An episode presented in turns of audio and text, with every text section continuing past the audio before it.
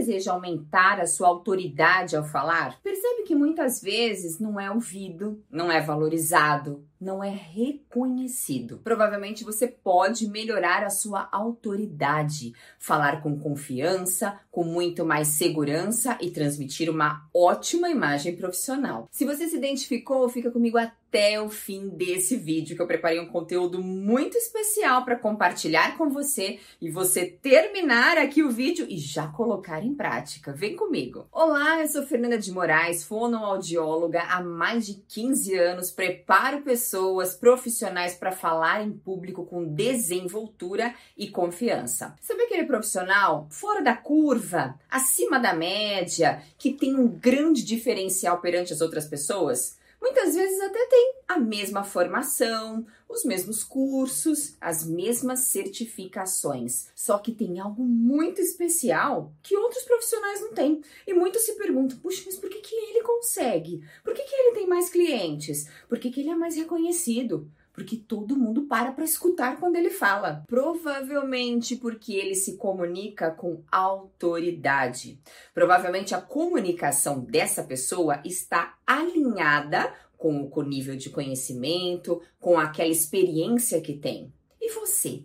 Acha que pode melhorar também a sua comunicação? Por isso quero convidá-la a participar aqui do canal Oratória Sem Medo, porque todas as semanas eu compartilho pelo menos dois novos vídeos para você se desenvolver, além das aulas ao vivo que acontecem todas as quartas-feiras às 19 horas. Por isso, para de perder tempo. Comece a investir em você e já se inscreva aqui no canal, ative o sininho para receber as notificações com os novos conteúdos e já deixe o seu curtir, porque isso é muito importante para mim. Primeira coisa, o que é ter autoridade? Já que nós estamos falando de falar com autoridade, transmitir essa credibilidade perante as pessoas, e o que é autoridade? Algumas pessoas associam que falar com autoridade é falar com autoritarismo, falar de uma maneira brava, ríspida, grosseira. Será que é isso? Não! Do latim, autoridade significa poder.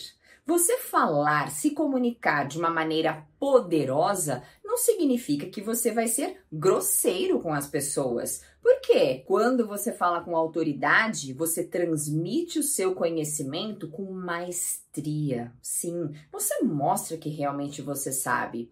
E para isso existem alguns macetes, alguns passos que eu quero compartilhar com você hoje. Já anota. E o primeiro hábito é o conhecimento profundo do assunto.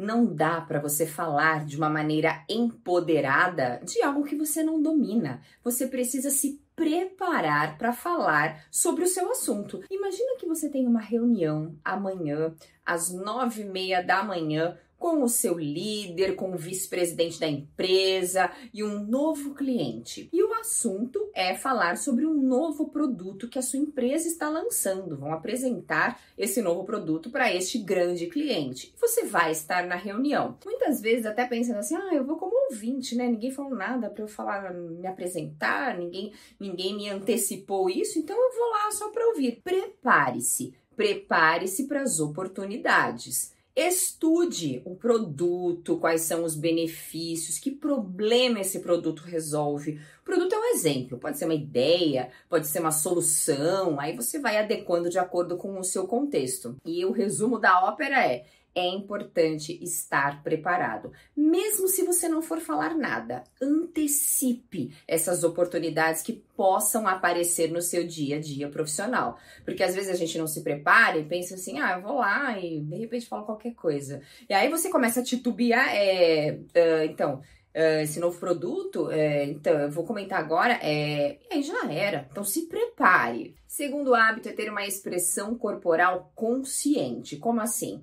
Como você se senta perante as pessoas? O seu sentar é retinho na cadeira ou você fica lá esparramado? Onde você deixa as mãos? Já pensou nesse detalhe? Isso conta muito. Se você está sentado numa mesa de reunião e você apoia as suas mãos em cima do colo, por exemplo, em cima das pernas, ah, parece que você está meio intimidado, não muito à vontade com aquela situação, meio inseguro, quer transmitir poder, autoridade, ocupe o seu espaço. tenha presença perante as pessoas. Por isso, apoie os seus braços em cima da mesa. Use um gesto, outro gesto e volte para essa postura. E o seu olhar? Como está o seu olhar? O olhar comunica muitas informações. Em momentos persuasivos, influentes da sua fala, você precisa manter o contato visual com a sua audiência. Faça essas reflexões. Terceiro hábito é manter uma voz e uma entonação que sejam adequadas, coerentes. Como assim? Se você fala muito baixinho desse jeito, você vai transmitir poder, autoridade? Provavelmente não. Você vai parecer uma pessoa muito insegura, imatura, é, até um pouco experiência. Percebeu? Eu preciso dominar a minha voz.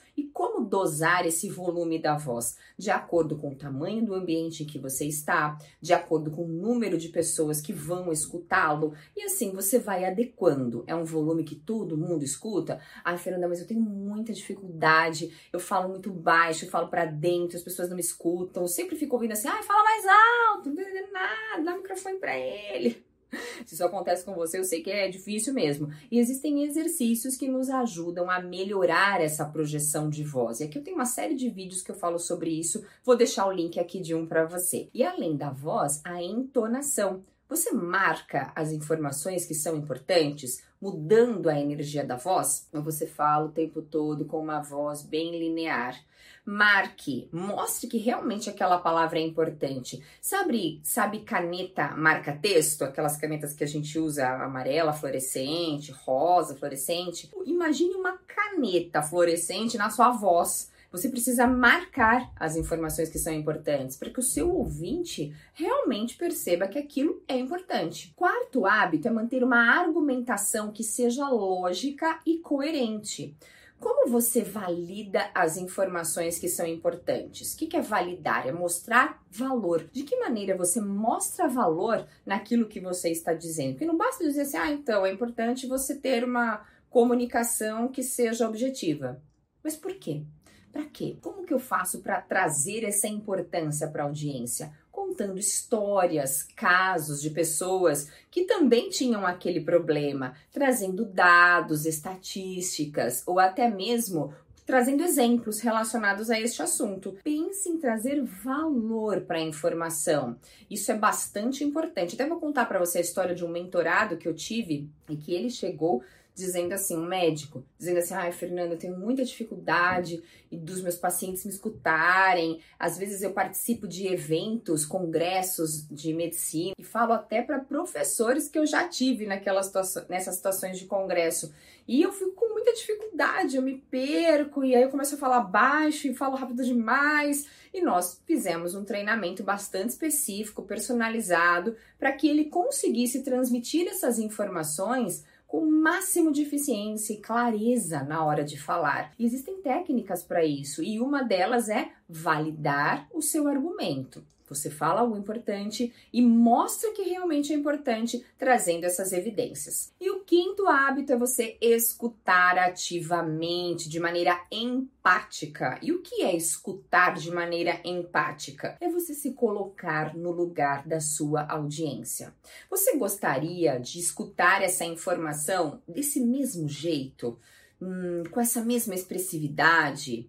Com essas mesmas histórias? Com essa mesma organização, pense nas necessidades do seu ouvinte. O que ele precisa escutar?